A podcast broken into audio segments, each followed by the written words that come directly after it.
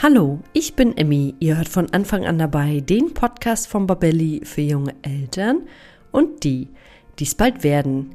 Ich denke, wir alle kennen aus der Großeltern- oder aus der Urgroßeltern-Generation noch Sätze wie ein Klaps auf dem Po hat doch noch niemanden geschadet, oder? Doch wie verhält sich das eigentlich heute mit dem Klaps auf dem Po oder auch einem Schlag auf die Finger?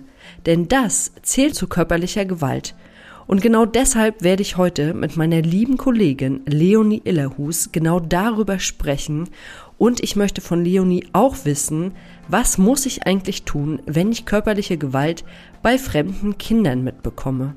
Und jetzt wünsche ich euch ganz viel Spaß beim Zuhören. Ein ganz kurzer Einstieg in ein etwas ernsteres, aber ein unglaublich wichtiges Thema. Habt ihr euch eigentlich schon mal Gedanken darüber gemacht, was ihr tun müsst, wenn im Haushalt mit eurem Baby oder Kleinkind ein Unfall passiert? Ja, wenn es soweit ist, dann sitzen Schock und Überforderung erstmal tief. Und hinzu kommt, dass viele Eltern gar nicht wissen, wie sie richtig reagieren können und sollten. Und gerade das Thema Verschlucken ist ja im ersten Babyjahr ein extrem großes Thema. Hättet ihr zum Beispiel gewusst, dass 10% aller Todesfälle bei Notfällen hätten verhindert werden können, wenn rechtzeitig die richtige erste Hilfe geleistet worden wäre? Das ist eine ziemlich hohe Prozentzahl. Wir von Babelli empfehlen deshalb allen Eltern die Teilnahme an einem Erste-Hilfe-Kurs, der auf Babys und Kinder spezialisiert ist. Und einen solchen Kurs bieten wir bei Babelli als Online-Videokurs an. Ihr könnt unseren Kurs gemeinsam absolvieren, wo und wann es für euch passt und ihr lernt in diesem Kurs wirklich alles, was in Bezug auf die erste Hilfe am Baby und Kind wichtig zu wissen ist. Unser Kurs wurde von zwei Kinderärzten erstellt, die sicherstellen, dass das vermittelte Wissen an euch vor allem korrekt, konkret und auch aktuell ist. Wenn ihr euch also bestmöglich auf Haushaltsunfälle des Babys oder Kleinkinds vorbereiten wollt, seid ihr hier genau richtig. Mit unserem Gutscheincode Podcast30 bekommt ihr ganze 30 Euro Rabatt auf den Kurs. Ihr könnt den Gutschein entweder in der Babelli App oder auch unter kurse.babelli.de direkt einlösen. Ihr findet den Gutscheincode und den Link zum Kurs auch nochmal in den Show Notes zur heutigen Podcast-Folge. Ja, und ich danke euch für die Aufmerksamkeit für dieses so wichtige Thema und wünsche euch jetzt weiterhin ganz viel Freude beim Anhören der heutigen Podcast-Folge.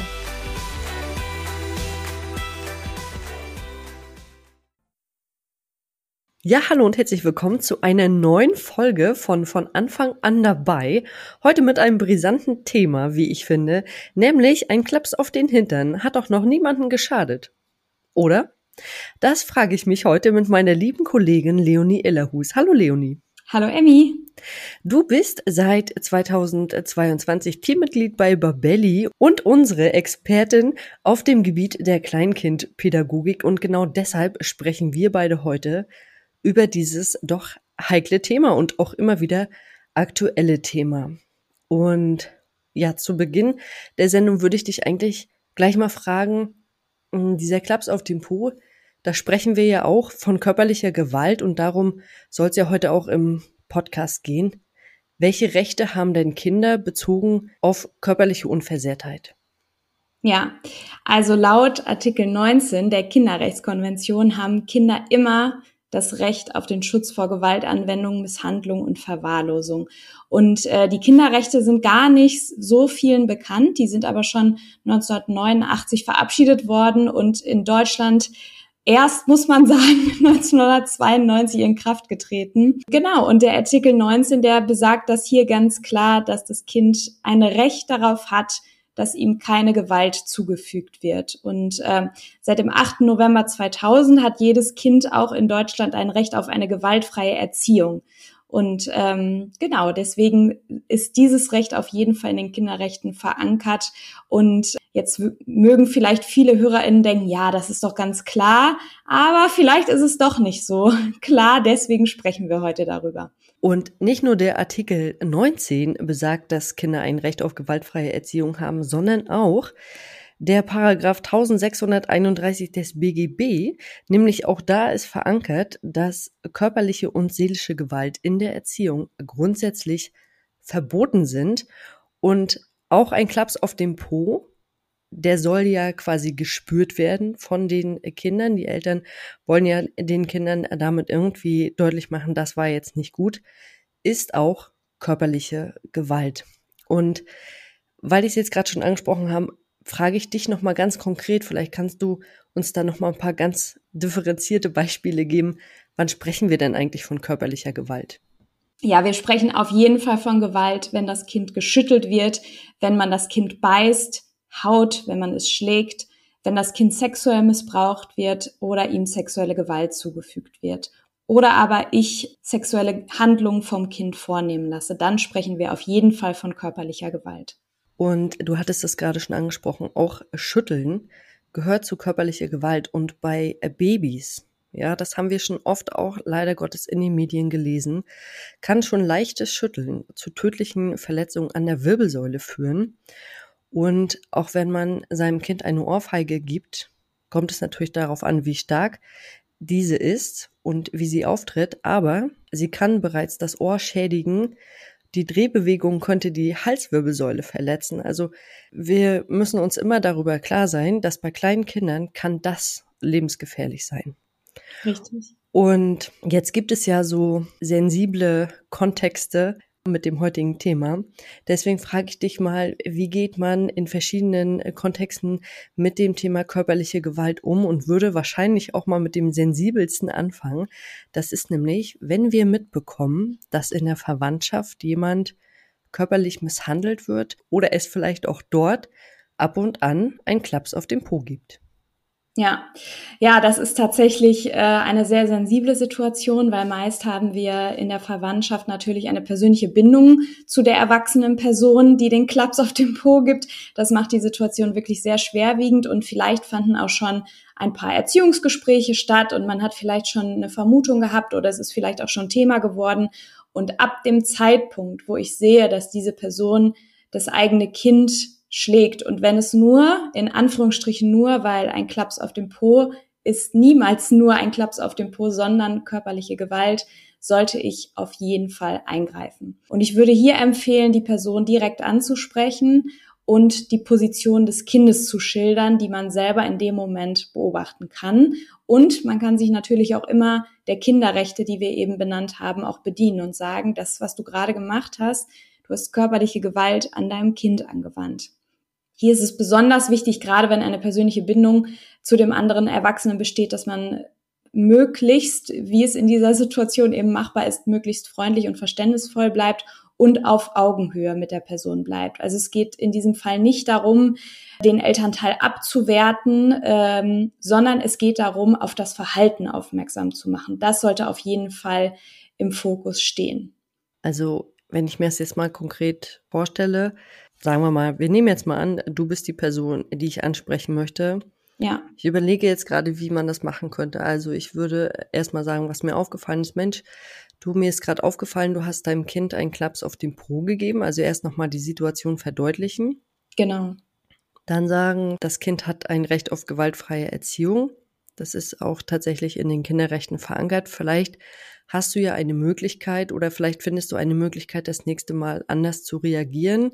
Und eventuell könnte man dann der Verwandtschaft noch Möglichkeiten aufzeigen. Ja. Ja, also wir haben im Vorfeld ja schon mal drüber gesprochen. Genau. Wenn ich drüber nachdenke, gibt es für mich drei Möglichkeiten, aus so einer Situation rauszukommen. Wenn ich äh, einfach gestresst bin oder kurz vorm Explodieren bin, dann habe ich die Möglichkeit, aus der Situation rauszugehen Mhm. Ja, wenn ich merke, oder oh, kocht jetzt irgendwas hoch, dann verlasse ich die Situation einfach und sage, ich bin gleich wieder da und komme an einem anderen Ort einfach für mich mal kurz wieder runter. Oder ich halte kurz inne und ich habe das tatsächlich oft gemacht, dass ich Zeigefinger und Daumen zusammen gemacht habe, wie bei dieser Yoga-Stellung und habe dann einfach tief durchgeatmet. Ja. Dann komme ich auch wieder ein bisschen mehr zu mir und bin wieder mehr in meiner Mitte. Oder ich habe etwas zu mir gesagt und ich habe ja immer zu mir gesagt, es ist nur ein Kind, es ist nur ein Kind, Es ist nur ein Kind. Was den Menschen nicht abwerten soll, weil es ein Kind ist, sondern was mir bewusst macht, okay, dieses kleine Wesen kann mich hier wirklich gerade auf die Palme bringen, aber es macht es nicht mit Absicht, es ist keine böse Absicht dahinter.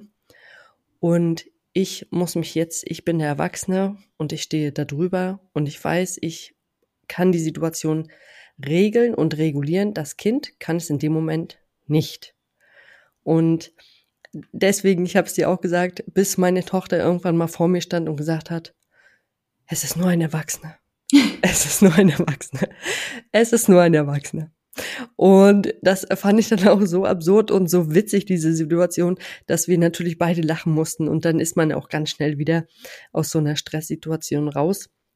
Aber ähm, du hast es gerade gesagt, immer ansprechen, auch bei der Verwandtschaft und auch wenn uns das unheimlich schwer fällt und wahrscheinlich auch schwerer fällt als bei Fremden.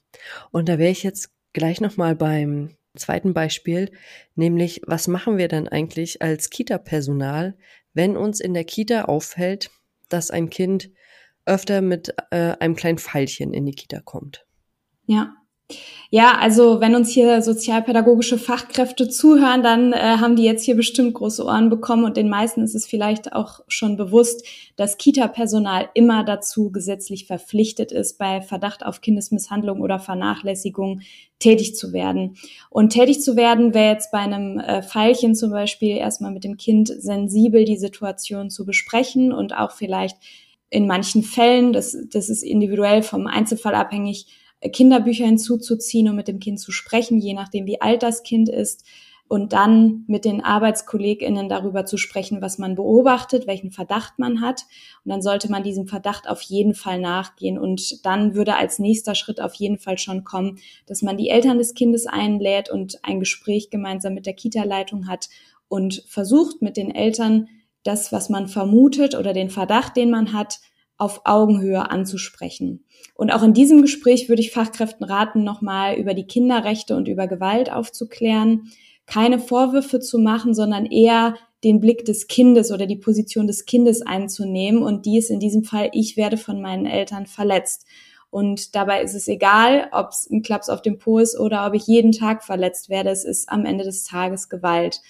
In der Rolle der sozialpädagogischen Fachkraft bin ich natürlich auch für die Bildung und Begleitung des Kindes äh, vor Ort und soll diese sicherstellen. Das heißt, das ist auf jeden Fall eine Position, die ich äh, da einnehmen muss. Und ja, wenn die Eltern dann kooperativ sind, ist das natürlich dann für das Kind die beste Lösung und man kann den Eltern Elternberatung oder Beratungsstellen empfehlen und gemeinsam eine Lösung finden. Und je nachdem, wie hoch frequentiert diese Gewalt dann von den Eltern angewendet wird, kann man auch schauen, ob man gemeinsam sich Hilfe holt oder die Eltern beim Gang zum Jugendamt unterstützt. Das ist dann aber immer vom Einzelfall abhängig. Ja, und wenn die Eltern nicht kooperativ sind, dann muss man als Kita auf jeden Fall dennoch eingreifen, vor allen Dingen, wenn sich der Verdacht erhärtet oder die Eltern auch zugeben, dass Gewalt angewendet wird dann würde ich dem Kita-Personal empfehlen, sich mit der Trägerschaft in Verbindung zu setzen und gemeinsam das Jugendamt zu alarmieren.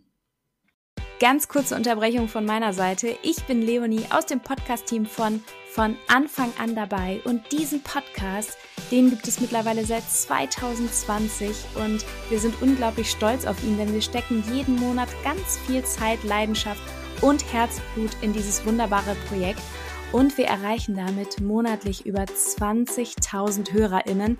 Das ist wirklich eine ganze Menge. Und trotz unserer großen Hörerschaft haben wir immer noch sehr wenig Bewertung von euch bekommen. Und das, das darf sich nun auf jeden Fall ändern. Denn für uns sind Bewertungen natürlich super wichtig, um damit über Apple Podcasts oder Spotify immer wieder neuen HörerInnen ausgespielt zu werden. Denn unser Ziel mit diesem Podcast ist es, so viele Menschen wie möglich über die Themen rund um die Schwangerschaft, Baby- und Kleinkindzeit zu informieren. Deswegen unsere Bitte an dich, wenn du unseren Podcast magst, dann würde ich mich so freuen, wenn du dir ganz kurz die Zeit nimmst und uns bei Apple Podcasts oder Spotify bewertest. Das geht unglaublich fix mit nur ein paar Klicks und hilft uns schon enorm weiter. Ja, und jetzt geht es auch schon weiter mit der Folge. Ich wünsche weiterhin unglaublich viel Spaß beim Zuhören.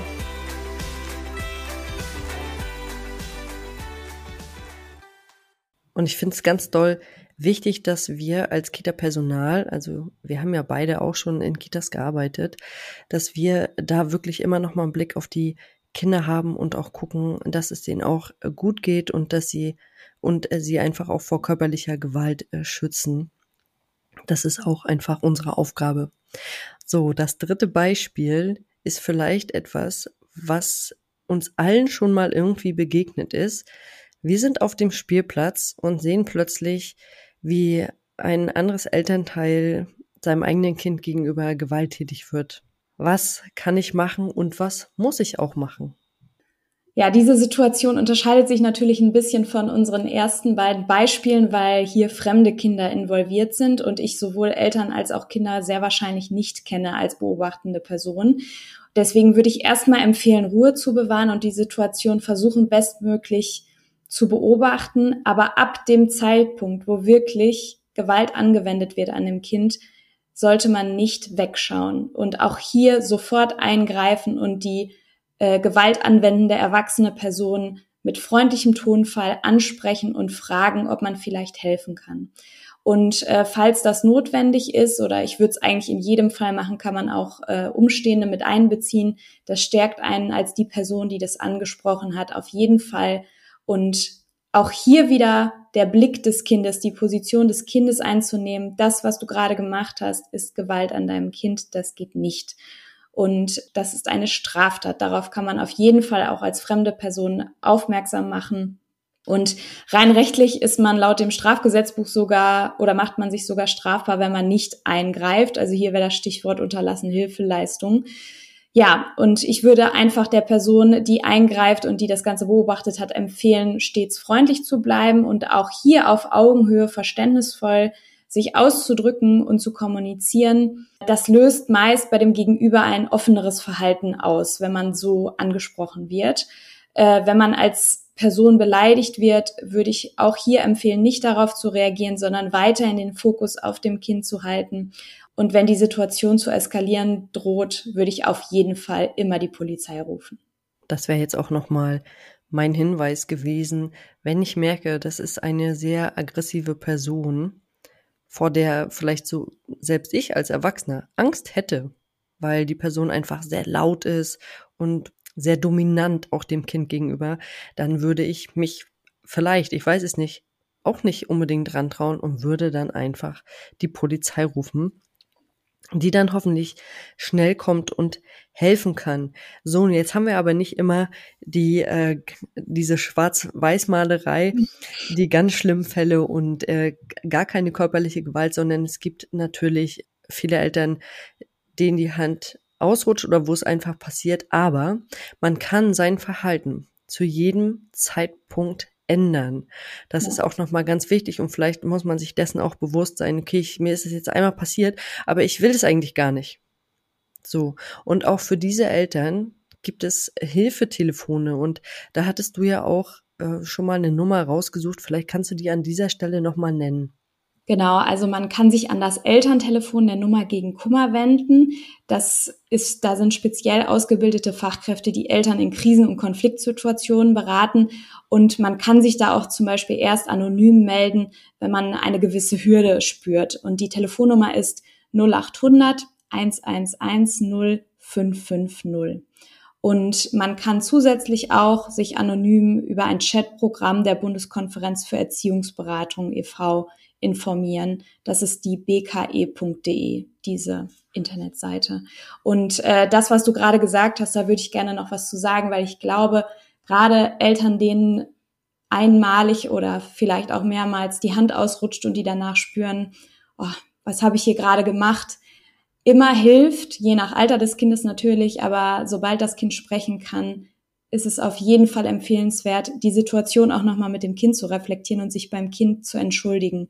Und egal was vorher war, egal wie sehr das Kind mich als Elternteil an meine Grenzen gebracht hat, legitimiert das Gewalt niemals. Das heißt, es ist niemals Schuld des Kindes, dass es einen Klaps auf den Po bekommen hat, sondern immer die Verantwortung der Eltern. Und äh, da würde ich Eltern raten, auch eher sich selber zu reflektieren, nachdem man sich beim Kind entschuldigt hat und sich zu fragen, wie bin ich in diese Situation gekommen? Was hat mich in diese Hilflosigkeit und in diese Ohnmacht gebracht, dass mir die Hand da ausgerutscht ist? Weil das ist nicht die Verantwortung des Kindes. Und meist entsteht Gewalt, wenn ich keine Worte mehr habe.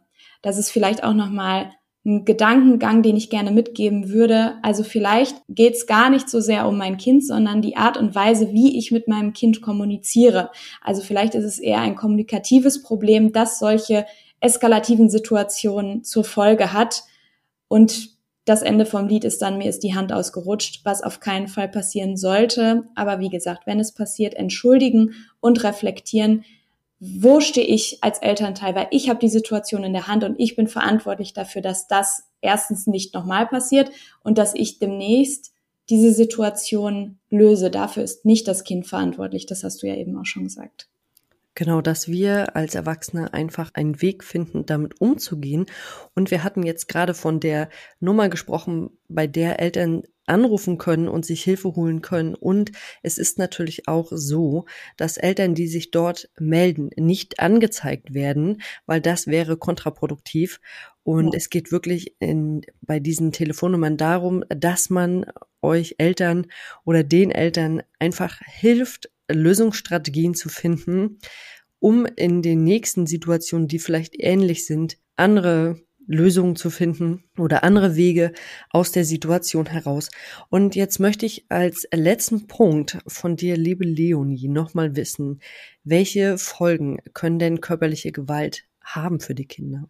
Ja, also erstmal würde ich dazu sagen, Gewalt hat immer Auswirkungen auf die Seele eines Menschen. Also das ist egal, ob es der Klaps auf dem Po ist, der einmalig stattfindet oder eine Ohrfeige oder die tägliche Tracht Prügel. Also Gewalt hat immer Auswirkungen auf eine Seele. Und das kann natürlich begleitet werden von körperlichen Narben, aber auf der mentalen und psychischen Ebene ist es einfach ein massiver Stress fürs Kind.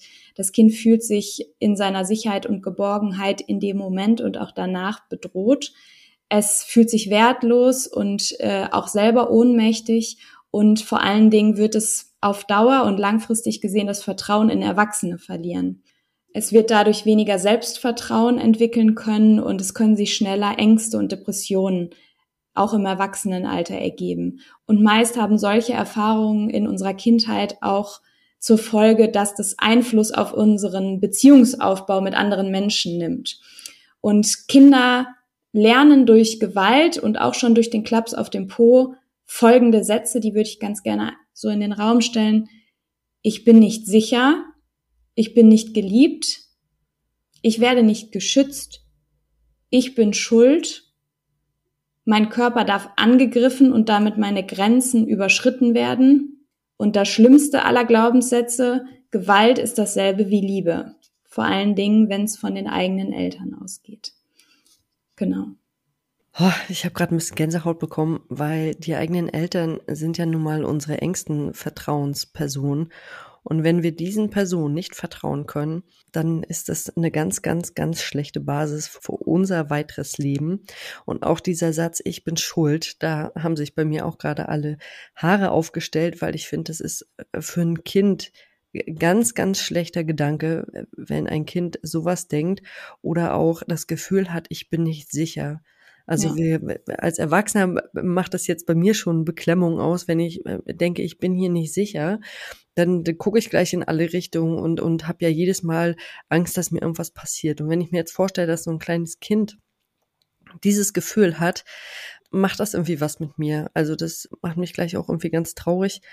Und deswegen alle Kinder haben das Recht auf gewaltfreie Erziehung und das haben sogar auch fast alle Staaten der Erde mit der UN-Konvention über die Rechte des Kindes anerkannt. Ich hoffe, dass das ganz, ganz, ganz viele Eltern auch so umsetzen, dass gewaltfrei erzogen wird.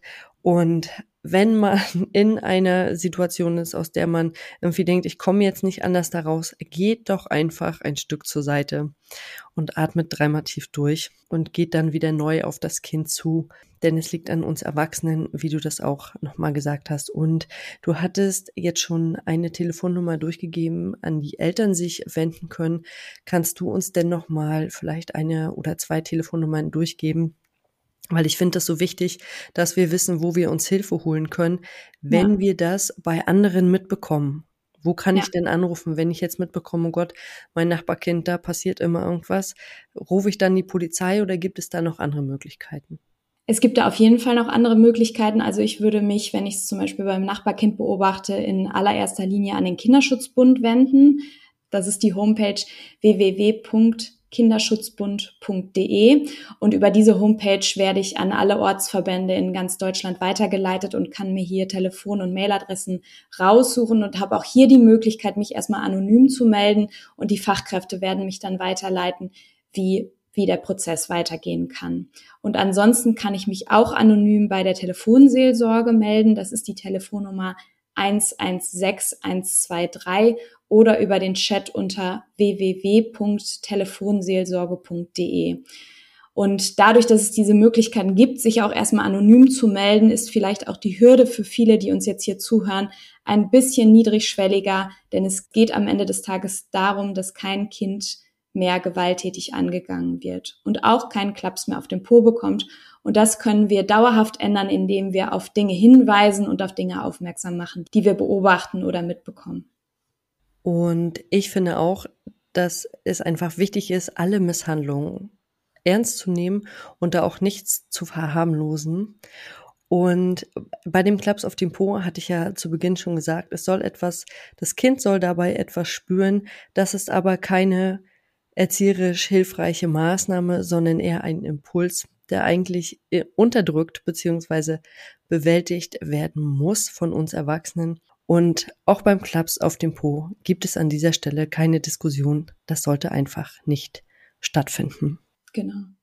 Ja, dann danke ich dir für diesen doch ernsten Podcast, der auf jeden Fall, glaube ich, ganz wichtig ist, nochmal einen Appell an alle Eltern zu richten, dass auch ein Klaps auf dem Po zu viel ist. Und dann freue ich mich sehr, wenn wir nächstes Mal wieder über ein spannendes Thema sprechen und wünsche dir eine schöne Restwoche. Das wünsche ich dir auch, Emmy. Bis zum nächsten Mal. Vielen Dank. Bis dann. Danke. Tschüss. Tschüss. Das war der heutige Podcast zum Thema körperliche Gewalt bei Kindern. Und alle Telefonnummern sowie die Internetseiten findet ihr natürlich in den Show Notes.